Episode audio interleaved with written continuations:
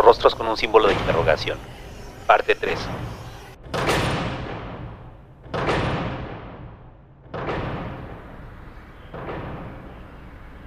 Raúl se sentía libre mientras caminaba por la avenida. El frío de la mañana lo había reanimado un poco. Aún sentía la cabeza aquijoneada por el alcohol. Pero ¿qué importaba si se disponía a cobrar su cheque por cinco años? La sudadera negra del caballo era su única protección del clima, con el gorro cubriéndole una parte del rostro que lo hacía sentir invisible, como una sombra que nadie iba a reconocer en su paseo por las calles. Había pasado todo el fin de semana en la casa del caballo. No salió y no le permitió salir. Solo lo dejaba ir fuera cuando la ansiedad de la droga los comenzaba a poner inquietos, o cuando después de beber, una pequeña hambre los oprimía y la callaban con sopas instantáneas y galletas. En ese par de días el caballo había sido sus ojos en el mundo exterior. Los servicios de su espía personal habían dilapidado todo el dinero en sus tenis. Solo le quedaban 200 pesos. Lo demás se convirtió en cenizas, con rescoldos de cocaína que manchaban decenas de latas de cerveza. El caballo no podía notar que el dinero se les desvanecía. Estaba muy alegre de no tener que salir a limpiar parabrisas por la mañana, donde se imponía un horario de 10 a 10, para poder juntar los 200 pesos con los que sobrevivía a diario cada 10 minutos daba gracias a Raúl lo buen cuate, que era el invitarlo a un fin de semana relajado, lejos de la ansiedad de no tener suficiente dinero para pagar su boleto a la gloria. Raúl sabía que mientras el caballo estuviera drogado y borracho, estaría de su parte, lo podría interrogar a gusto. Al comparar los testimonios, se dio cuenta de que Miguelín había dicho la verdad. En muchas cosas, cuando lo torturó antes de salir, el pelón sí estaba en el reclusorio sur por homicidio, Lucas estaba muerto, un ajuste de cuentas, había dicho Miguel. Un pedo de viejas, había firmado el caballo. Los gemelos eran unos prósperos narcomenudistas y habían dejado el barrio tres años atrás. Del Rorro Irene ya no quiso saber más. Lo supuso todo cuando afirmó que su dinero ya no existía. No se despidió del caballo, lo dejó dormir a gusto, con los dientes saltones incrustándose en la almohada. Raúl no tenía certeza de regresar, Aún le faltaba poner a prueba su plan improvisado en la euforia de la droga. El clima helado parecía serle indiferente mientras caminaba. El efecto de la piedra inundaba su sangre. Se sentía ligero, fuerte, ágil. La sensación de inmensidad había desaparecido. El mundo ya no le resultaba tan atemorizante, aunque por momentos la sensación de que cualquier persona en la calle lo pudiera reconocer lo hacía concentrarse de nuevo y regresar la mirada a los manchones de gente, a mujeres que salían oliendo aerosol para cabello, a perfumes baratos, a medias lavadas con detergente. Niños colían a cobijas sucias, a leche tibia con chocolate, y sonaban como cascabeles por el ruido de los útiles que se agitaban dentro de la mochila. Raúl inspeccionaba con mucho detalle solo a los hombres, los olfateaba a lo lejos y ponía atención a sus voces graves, agudas, rasposas. Algunas gritaban, ¡Púrale, chamaco! No me estés dando lata tan temprano. Otras tantas musitaban para sí mismos. Pinche metro, otra vez va a estar hasta la madre. Chin, se me olvidó la comida. Ninguno se daba cuenta que Raúl los escuchaba perfectamente. Alzó la vista y logró reconocer el color café y marrón de la secundaria. Una estructura de concreto recubierta por unas vigas como brazos de metal. Afuera, los padres se despedían de algunos púberes apáticos, quienes evitaban el beso de despedida como si fuera una peste Siguió caminando hasta que un enorme letrero con letras rojas anunciaba Farmacia Cristo Rey. Dobló en la esquina, no sin antes echar una mirada nostálgica al sitio donde había sido su lugar de entretenimiento. Se preguntó si aún tendrían maquinitas, si los niños seguirían jugando Street Fighter. Era de los pocos recuerdos que Raúl guardaba con cariño y nostalgia. En las primeras noches que pasó en el reclusorio, antes de que su memoria recordara cómo era que había llegado ahí, la imagen de los niños que alguna vez fueron lo había sujetado por segundos a la realidad. Raúl repasaba una y otra vez los ruidos de los botones al contacto con los dedos, las palancas que hacían crujir la madera y trazar curvas frenéticas, el sonido de las monedas que al caer por la hendidura indicaba la aparición de un nuevo retador y sobre todo recordaba las voces chillonas de sus amigos, un cúmulo de onomatopeyas y oraciones codificadas en su propio lenguaje. Aviéntale un choryuken, sácale el arekbu, ya está de trabón con puro Hadouken. Bríncale con patada chica cuando te saque el reguilete. Déjate gano este y nos vamos al tercero, ¿va? Su memoria solo podía evocar un momento específico de aquella época. Todo lo demás solo era una acumulación de recuerdos incompletos, que se esforzaba a hacer embonar para hallar algo de sentido. Así había veces en las que Rorro tenía 10 años y el caballo 23, o que un gemelo le doblaba la edad al otro, o que Raúl se veía a sí mismo como un niño y todos los demás parecían gigantes sin rostro, con voces infantiles, a quienes solo les veía los tenis llenos de lodo. Pero no era así con ese día especial.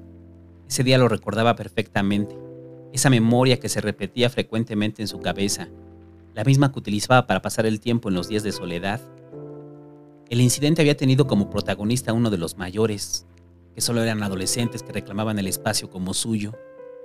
El muchacho con bigote incipiente y cigarro detrás de la oreja había sido derrotado trágicamente por el caballo.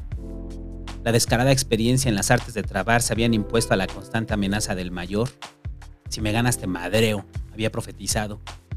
Al ver la derrota cerca, minutos después lo cumplió a base de patadas y repetidos golpes en la cabeza del caballo. Las cachetadas hacían eco, mientras la dueña de la farmacia, más preocupada por sus vitrinas que por el niño de dientes saltones, solo les ordenó que se salieran, amenazando con cobrarles lo que terminara roto. Todos veían la escena con miedo y rabia, pero ninguno se decidió a actuar. El adolescente se cansó de golpearlo y salió hacia la calle, no sin antes recordarle a su víctima que su mamá era la puta de la colonia. Levantaron al caballo y salieron caminando hacia su casa. Todos parecían enojados, a excepción del rorro, quien lucía estoico, callado, mirando de reojo que Doña Queta no fuera a aparecer. Caminaron varias calles hasta que en una esquina vieron que el agresor ya se ha sentado afuera de una cancha de fútbol. Fumaba con tranquilidad mientras veía la hora en su reloj. Segundos después un silbido acompañado de un grito a todo pulmón clamaba, ¡Mariana!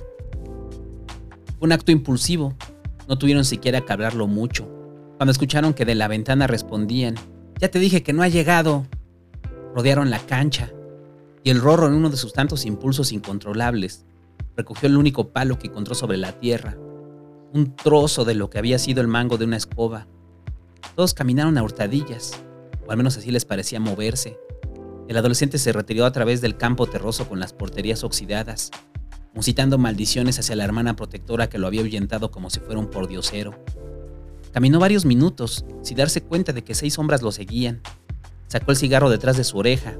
Estaba por encenderlo cuando sintió la madera estrellarse en la nuca. No tuvo tiempo de reaccionar. Los golpes de los niños lo hacían llevarse las manos a la cara para protegerse, a lo que ellos respondían con una mayor violencia, pegándole hasta donde alcanzaran sus brazos. El rorro, improvisando en sus golpes, que solo había practicado con perros indefensos, le asestó el palo sobre las piernas. Cuando lo tuvieron en el suelo, todos recogieron piedras y comenzaron a arrojárselas mientras el rorro parecía haber encontrado una vocación secreta en golpearlo hasta el cansancio. El caballo parecía el más divertido de todos. Levantaba las piedras imitando el sonido de una explosión y después las arrojaba al mismo tiempo que decía con una sonrisa Hadouken. Así habían estado varios minutos hasta que el grito de alguien los puso alerta y salieron corriendo a través de las calles. Raúl pausó su recuerdo al notar que había llegado a una casa pintada de amarillo chillón. Un enorme altar de la Virgen de Guadalupe recibía a los visitantes. Se acercó con cautela y al rodear el ostentoso monumento, observó una ventana protegida con una reja de metal y de donde brotaba una puertecilla que solo daba cabida a una mano. Sacó una moneda de su pantalón y tocó con dureza. El metal cimbró varios segundos. Esperó con impaciencia. Estaba por repicar la moneda en la reja cuando la ventana se abrió con violencia y una voz seca y amarga profirió. ¿Quién? Raúl guardó silencio unos segundos y miró hacia el piso. Sentía miedo de la mujer. El gorro de la sudadera había perdido la capacidad de hacerlo invisible. Ahora se sentía desnudo al reconocer la voz que años atrás sintió como un apoyo. Tú eres como mi hijo, Rulito, pensó Raúl al recordar las palabras de su mamá adoptiva. ¿Qué quieres, cabrón? Prestado no hay, dijo doña Queta y trató de cerrar la ventana. Soy yo, doña Queta, dijo Raúl al tiempo que levantó la mirada. Rulo, dijo doña Queta, sorprendida, después de escudriñarlo con detalle por casi un minuto. ¿Pero qué haces aquí, mijo? No, Rulo, esto es una bendición. Raúl percibió el quebranto de la voz, el trago de saliva que proseguía una afirmación falsa, y recordó por un momento cuando llegaba a cobrar las cuentas pendientes al chivis. Los borrachos del reclusorio respondían con el mismo tono cuando él los interrogaba. Todo empezaba bien, Raúl era paciente, Después venía la tortura, hasta que con un poco de fuerza y amenazas, la verdadera voz de los deudores emergía y terminaba por pagar sus deudas de mala gana, ¿Qué, jefa? ¿Me invita a desayunar? No, Rulo, ahorita no puedo. Mejor date una vuelta en la tarde. Y le hablo a Rodrigo para que se vengan todos a comer. Ándele, no sea así, jefa. ¿O a poco ni un caldito me va a invitar? Doña Queta dudó unos segundos antes de que se decidiera. Bueno, pues, chamaco.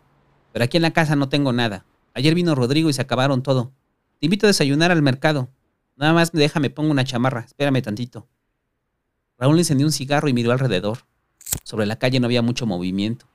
Algunos carros pasaban de vez en cuando y dejaban una estela de humo que parecía a punto de congelarse por el frío. Rodeó la ventana y se paró frente al enorme zaguán pintado en amarillo y notó que la casa había crecido exageradamente. Él recordaba una obra negra donde habitaba la mamá y el hijo. Ahora los dos pisos altos ponían en evidencia su prosperidad. Escuchó la puerta abrirse y a doña Queta, quien raspó la garganta, escupió un gargajo matutino e impuso. Anda, mijo, vámonos. Raúl no lo pensó. Dio una larga fumada al cigarro hasta que el tabaco se volvió de un rojo incandescente. Lo tomó con los dedos y lo aplastó sobre la frente de la anciana. El grito estaba por emerger al compás de la carne quemada, pero Raúl logró acallarlo con la palma de su mano. Segundos después sujetó a Doña Queta por el cuello y cerró la puerta de una patada.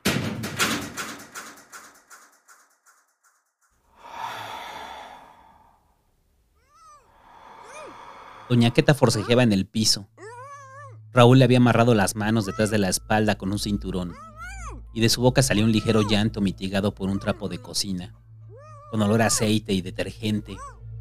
Había inspeccionado toda la casa hasta dar con la caja de metal, donde los sobrecitos con cocaína en polvo y en piedra se hallaban perfectamente acomodados. Unos cuantos carretes de marihuana complementaban la decoración. No había mucho dinero, unos cuantos miles de pesos en billetes de 50 y 100. El rorro aún le roba a su jefa, pensó Raúl, y regresó hacia la anciana, la levantó de las greñas y la sentó en un sillón café de piel sintética. Raúl percibía el aroma miedo, una mezcla de sudor y otra esencia picante que nunca había podido reconocer. Le voy a soltar la boca, jefecita, amenazó Raúl, y comenzó a desprender el trapo.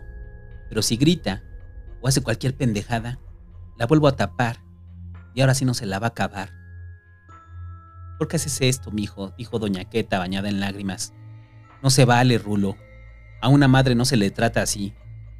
Eso dígaselo al pendejo de su hijo que todavía le roba, dijo Raúl y le acercó la caja. No me diga que el negocio va mal porque la cacheteo. Suéltame, Rulo, suplicó doña Queta. Suéltame, por favor, mijo. No hagas esto. Llévatelo todo.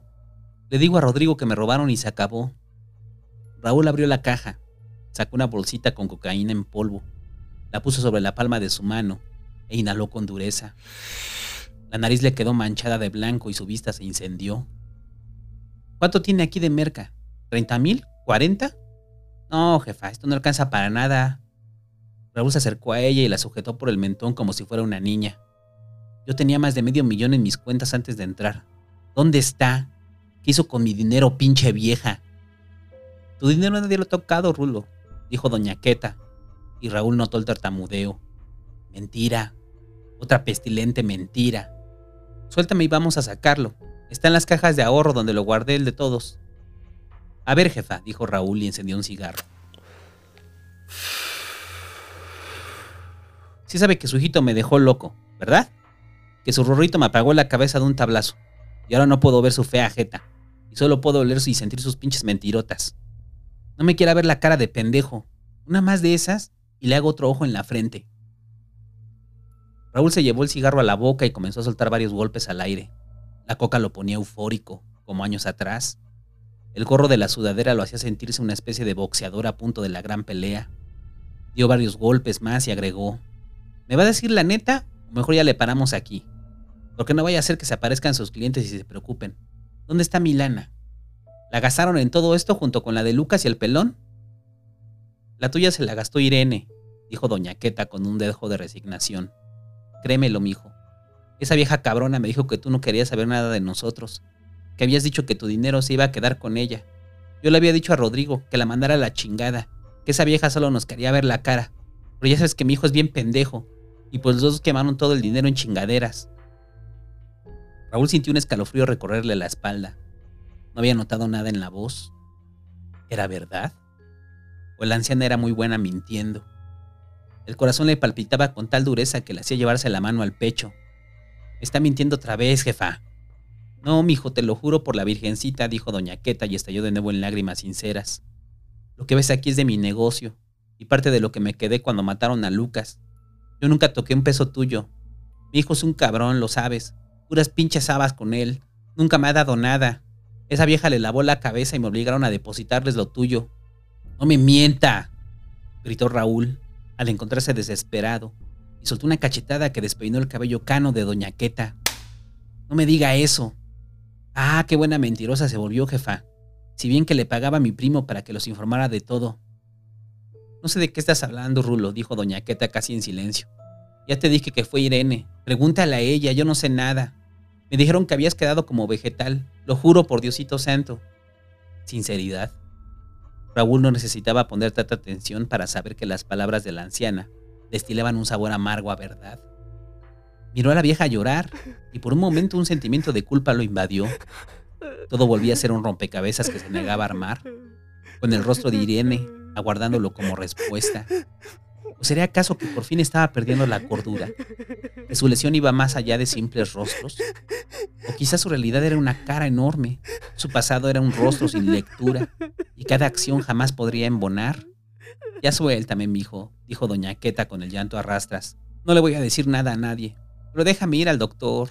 La diabetes me está matando, Rulo. Raúl escuchó el sonido de un celular. El teléfono vibraba haciendo un repique en la mesa de cristal ahumado. Dio varios pasos hasta que lo tomó con la mano y leyó con cuidado el nombre en pantalla. Rorro. Una sonrisa demacrada se dibujó a través de su cicatriz. Su rostro parecía transformarse en el demonio que había olvidado. Se echó el celular en el pantalón y esperó hasta que dejara de sonar. Aquí le paramos, jefa, dijo Raúl y se guardó la pistola que había encontrado debajo de la caja. Le voy a marcar a su hijo para que venga y se la lleve al doctor. Si me quiere denunciar, pues a ver cómo nos va cuando me acuse de que le robé su droga. Llévatelo, Rulo, no voy a decir nada. Te lo prometo por Diosito Santo. Pero vete de aquí. Ya no andes en mal paso, mijo. Necesitas ayuda por lo de tu cabeza. Olvídate de Rodrigo, de Irene. Ojalá Dios te perdone lo que estás haciendo. No, jefa. Ojalá perdone esos dos. Porque ahorita me tienen que dar su dirección. Y no me vaya a querer mentir otra vez, ¿eh?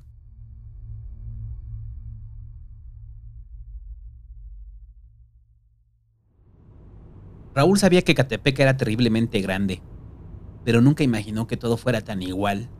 En el avance del taxi se asomaban casas a medio construir, estructuras con los tabiques pelones y las varillas como huesos que asomaban de la piel gris y carcomida, cubiertas por botellas que servían de ingeniosos para rayos. Las estructuras se levantaban a lo largo de varias calles inacabables, como fondos de caricatura, repetidos hasta el cansancio. Una refaccionaria, casas, una tienda de abarrotes, casas, un café internet, más casas. Afortunadamente el taxista sabía cómo llegar a Alta Villa, la colonia donde se sentaba la casa de la feliz pareja. Raúl jamás hubiera dado con el lugar, se había perdido en la demacrada inmensidad que lo cubría. Llegaron al sitio y después de que el taxi emprendiera el regreso, Raúl verificó el número de la casa con el que tenía anotado en el pedazo de papel. La calle estaba desolada, sin rastros de actividad. Las casas solo eran lugares para dormir de gente que trabajaba a horas de ahí. Partían por la mañana y dejaban atrás un pueblo fantasma, que solo resucitaba en las noches, cuando sus habitantes volvían exhaustos, con el cuerpo hecho trizas por la turbulencia diaria. Tal vez no estén, pensó Raúl, al imaginar a Irene como una trabajadora, como una secretaria o telefonista. Se negaba a pensar en ella como una ama de casa al servicio del rorro, cuidando niños llorones, preparando el jitomate para la sopa, pensando en el dinero que aún nos había inyectado su marido. Deseaba que doña Queta le hubiera mentido, que la dirección fuera falsa y la anciana una perfecta mentirosa, que su voz firme, honesta, sincera hasta el dolor, era la de una actriz que podía disfrazar cualquier engaño.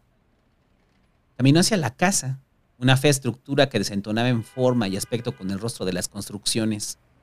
Carecía de color, solo eran ladrillos pelones, unidos por plastas de cemento mal mezclado y tumores de grava sin colar. Se puso de espaldas hacia la puerta, se llevó la bolsa al pantalón y sacó el celular robado a Doña Queta. Con la otra mano empuñó la pistola y envolvió el gatillo con su dedo.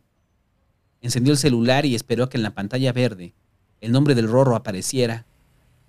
Raúl oprimió el botón y se colocó el celular en la oreja. El tono de línea repicó cuatro veces antes de que una voz áspera le respondiera con un ¿Por qué no me contesta, ma? Raúl guardó silencio. A través de la bocina solo escuchaba un repetido Bueno. Tu jefa se va a morir, dijo Raúl con una voz seca. Colgó. No dio espacio para una respuesta. Apagó el teléfono y esperó varios minutos. Sabía que el Rorro no trabajaba, que solo revendía lo robado a su mamá, o uno que otro negocio. Un par de minutos más y nada. Nadie salía. La viejita es buena mentirosa, pensó Raúl un tanto satisfecho. Tranquilo, pero también molesto por haber fallado en descifrar el tono de su voz. Estaba por encender el celular de nuevo, cuando el ruido de la puerta hizo que el corazón volviera a golpearlo como un mazo. Escuchó la fricción de la puerta al abrirse y observó salir a un hombre flaco, demacrado en su caminar, con el cabello chino y grasiento. En sus brazos reposaba un niño pequeño que le impidió girar del todo cuando notó de reojo a Raúl, como un espectro que lo miraba con los ojos perdidos y la enorme cicatriz que le dividía el rostro en dos. Raúl olfateó un poco y recordó el aroma a aquella loción que siempre le había molestado y le resultaba insoportablemente hediondo. Por fin había embonado algo. Esa misma esencia era la misma que el aroma a quesadillas, a sexo, a grasa de carne, había disfrazado cuando la volvió a respirar en el domingo de visita. Es el esposo de la Cheli, pensó sarcásticamente al recordar a Miguelín. Extrajo la pistola de su sudadera y apuntó con firmeza. ¿Qué pedo, Rorro? Dijo Raúl mientras le apuntaba el rostro que se borraba de su vista. ¿Ya no te acuerdas de los cuates? Invítame una cerveza, ¿no?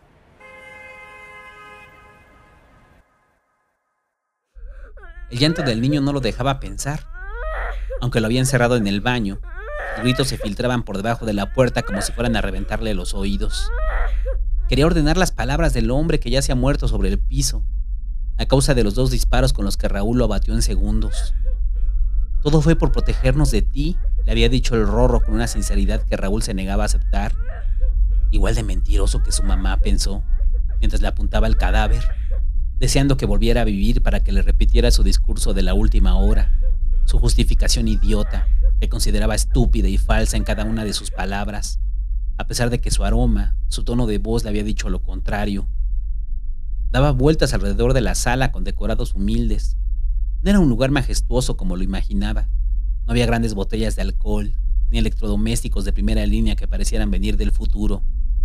Todo era tan hogareño, como si hubieran usurpado el lugar de una familia modesta. Teníamos miedo de ti, Queríamos saber que no saldrías a hacernos daño, recordó Raúl al revisar en su mente las últimas palabras del rorro. Pero seguía sin poder unir todo. Las oraciones estaban dispersas como el rompecabezas que se negaba a aceptar como pasado. La voz del rorro reverberaba en su cabeza, concomitante a la de sus propios pensamientos, al llanto del niño, al aroma a sangre y al barullo de un grupo de mujeres que habían interrumpido sus quehaceres cuando los disparos resonaron en la casa y que Raúl percibía como un nudo de voces aglutinadas afuera de la puerta. ¿Qué chingados dices? Yo no te pegué con nada. Eso fue con el pedo del caballo, cuando éramos escuincles, cuando lo defendimos, ¿no te acuerdas, cabrón? Dices eso porque me quieres ver la cara, ¿verdad, Rorrito? Claro que me pegaste, fue con una tabla, un clavo y después se me apagó todo. Querías que Irene se quedara contigo. Nos íbamos a fugar. Fuera de esto, fuera de todo, Acapulco. Y tú me chingaste, Rorro. Me pegaste a traición y según era tu hermano, nos decíamos hermanos, cabrón. Estás loco, Rulo, entiéndelo. Tienes un pedo en la cabeza. Irene nunca quiso contigo, la madreaste varias veces, casi la matas, la violaste, cabrón. La violaste tantas veces hasta que se defendió y te dio el tiro con esa misma pistola que traes. ¿No te acuerdas?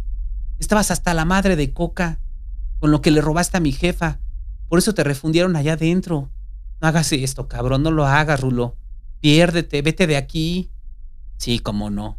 Ahora resulta que yo fui el que se pasó de lanza, ¿no? Que tú eres el angelito acá, todo buen pedo. Me quieres ver la cara, ¿verdad? Igual que me la vieron todos y me dejaron cinco años adentro. Cinco putos años, Rorro, cinco. Un disparo reverberó a través de la casa y Raúl ignoró el ruido que venía de fuera, donde los chismosos corrían despavoridos. Asestó un nuevo tiro en el cuerpo inerte. El llanto del niño emergió, mezclado con un grito atroz. Y Raúl sintió la necesidad de abrir la puerta, jalar el gatillo y acallarlo. No, Rulo, no fue así, entiéndelo, carajo.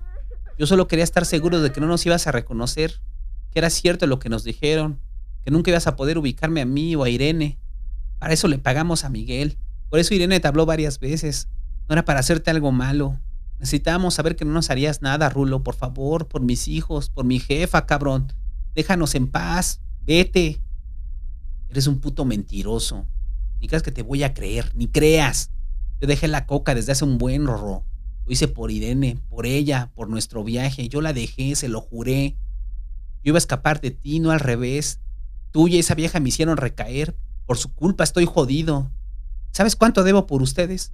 ¿Sabes lo que me va a hacer el marino? Todo porque tú la obligaste a que se robaran mi lana, a que se la gastaran en tu vicio, pinche adicto. El ruido de varias sirenas comenzó a opacar el llanto del niño, sin que Raúl se diera cuenta. Solo musitaba fragmentos de lo que él imaginaba como una conversación con el cadáver vivo del rorro. Su rostro había perdido alguna señal de contacto. Ya no se sujetaba de nada.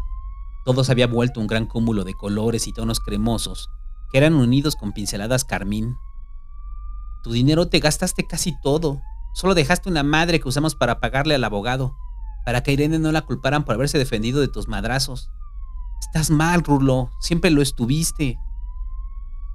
Otra de esas y tu hijo la paga, cabrón. Raúl caminó hacia la puerta del baño y abrió la puerta de una patada. Y el llanto del niño llenó la habitación. Me vale madre, Rorro. Se lo merece por estarse cogiendo. Esa puta te iba a ver al reclusorio a que le hicieras este chamaco, a que se burlaran de mí. Se te olvidaban las cosas como ahorita, imaginabas chingaderas, yo no te hice nada, a nadie. Mi jefa se ofreció a llevarte al doctor, acuérdate. Todos te queríamos ayudar. Le prometiste a mi mamá que ibas a ir, pero te valió madres. ¿Ya no te acuerdas de todo lo que nos contabas? Decías que te hablaba la santa, que te ordenaba pasarte de lanza. ¿No te acuerdas cuando le rompiste el diente al caballo porque te ganó en las máquinas? ¿Cuando te divertías apaleando perros? ¿O ya se te olvidó cuando me quemaste la frente con el cigarro porque llevé a Irene al hospital después del aborto? Entiéndelo, Rulo, por favor, por mis hijos, por mí. Se escuchó el sonido de una bala al contacto con el metal. Los manchones cremosos se dispersaron y Raúl escuchó los gritos de varios hombres. Suelta al niño, cabrón. Trató de mirar hacia la puerta, pero todo estaba hecho de una luz cegadora. Raúl levantó la pistola de forma instintiva, presionó el dedo sobre el gatillo pero antes de que su dedo se doblara, sintió una bala cortarle el brazo y expandírsele a través de la carne. Su corazón estaba por estallar por el efecto de la coca y sintió que sus manos no respondían. Un segundo disparo quemó el aire. Otra bala le perforó el pecho como una cuchilla. Comenzó a notar cómo la intensidad de la luz disminuía y atisbó un grupo de gente detrás de la puerta, siluetas con los rostros embarrados como plastas de color. Sintió que sus huesos se volvían de papel y su piel comenzaba a aplastarlo, haciéndolo caer al piso, mientras escudriñaba a lo lejos de la puerta un rostro que podía identificar. Una cara morena, con un par de ojos diminutos y un cabello largo y ocre, que caía como chocolate hasta su cuello. Irene gritaba despavorida, con el rostro anegado de lágrimas. Sus escuálidos brazos levantaban sus manos, cubriéndole el rostro, ocultándolo de la mirada incrédula e inquieta de Raúl.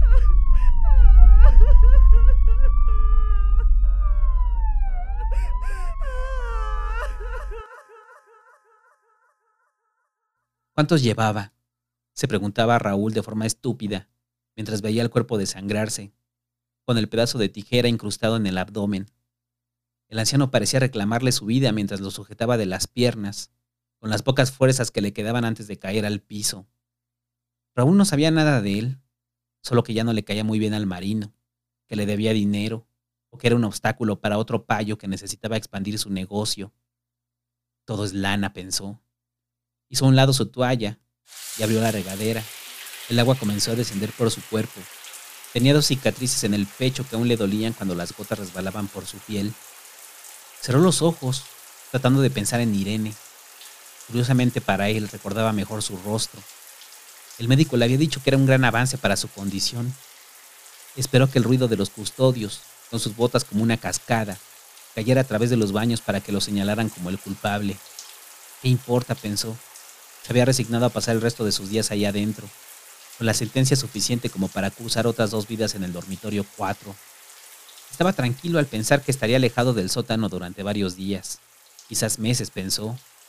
Raúl no quería regresar a la prisión dentro de la prisión, aislado de la población en general, donde se acumulaba la peste a homicidas y la risa de violadores y psicópatas lo habían desprendido del mundo, donde tuvo que pelear varias veces con cobija en mano y la punta de vidrio en la otra. Se sentía alegre en el dormitorio 4, solo lo incomodaba que señalaran el sitio como el de los loquitos. Y aunque no entendía ni recordaba su deuda con el marino, o haber estado en otra celda, o el asesinato que le achacaban de un tal Chivis, Raúl aceptaba ser un arma a los servicios del custodio. Era el filo de un cuchillo, un simple ejecutor que, de no actuar, acabaría muerto en el sótano, condenado a comer una composta pestilente de lo que parecían papas, a pasar 24 horas despierto, alerta al embate de cualquier punta. Pensó de nuevo en Irene. Se sentía dichoso de haber mejorado, de recordar el rostro moreno, de imaginar los besos que podría darle en los párpados cuando lo visitara. No dejaba de pensar en las cosas de las que quería hablar con ella, en la necesidad tan apremiante de consolarla, de decirle que todo iba a estar bien. Que aunque él estuviera ahí adentro, no pararía hasta encontrar al Rorro y cumplir su palabra de vengar a su hijo, de hacerlo sufrir, que sintiera el mismo terror de recordar el cuerpo de un niño sin vida. Se veía a sí mismo, recibiendo los disparos en el pecho, luchando furiosamente para evitar que aquella bestia acabara con la hermosa familia que habían construido.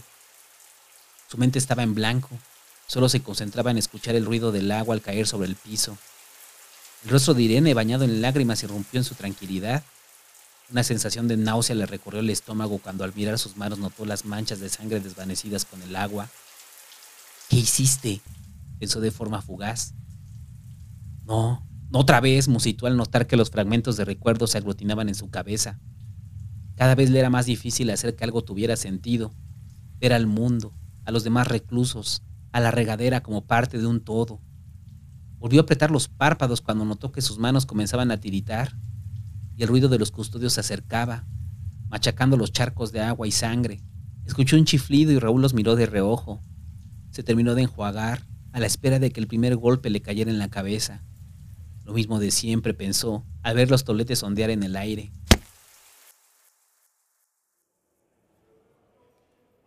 Estaba de nuevo en el dormitorio 4, después de un centenar de días en el sótano.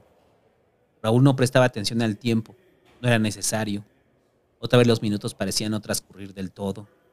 Solo esperaba, ilusionado, el momento en el que lo dejaran llenar su hoja de visitas y hacía notar el nombre de Irene. Extendió su colchón de hule espuma y se recostó en el piso de la celda. Acababa de llegar y supuso que el resto de sus compañeros estarían en el patio. El aroma era insoportable. Está peor que en el sótano, pensó, y desvió su atención. Estaba muy concentrado, como todos los días, en preparar el plan para dar con el rorro. Escuchó el sonido de la puerta. Alguien estaba forzando el pestillo. El metal hizo un rechinido y apareció un custodio al que Raúl escuchó pronunciar pan. Cuando acaba en la puerta. La silueta de cuatro hombres escurrió por la celda. Raúl se sintió arrinconado y antes de que pudiera ponerse en pie, una patada lo regresó de nuevo al piso. Las en una lluvia de puntapiés. Trató de hacer algo, pero solo pudo gritar de dolor. ¡Ah! Pinche loquito, no duró nada afuera, dijo un recluso de bigote tupido mientras sacaba una punta de metal, un pedazo de su cinturón, que hacía la función de villa. Órale, pinche Barbie, chingatelo, dijo una voz que Raúl sintió familiar por un tufo de pestilencia carne podrida. Que no me digas así, pendejo, replicó el ofendido y se le fue encima a Raúl, con un pedazo de vidrio envuelto en cinta adhesiva. Raúl sintió el embate de varias puntas que se le hundían en el cuerpo. Le desgarraban la piel como si fuera un animal, listo para ser devorado. La sangre comenzó a brotar y pitó de brochazos púrpura su ropa. Trató de resistirse, y al cubrir su cuerpo de los embates, los filos le partieron en dos las muñecas, le cortaron las manos, traspasándole las palmas, como si su crucifixión estuviera cerca. Antes de desvanecerse, Raúl sintió algo familiar que no pudo reconocer. El terror se le metió a la garganta cuando se le comenzó a nublar la vista y dejó de escuchar las arremetidas de sus agresores. En su cabeza, alcanzó a ver que Irene con lágrimas en el rostro, Cristo con una cicatriz que le partía la cara a la mitad, y Mickey Mouse con una quemada de cigarro en la frente, le destrozaban las entrañas. con los cuchillos improvisados.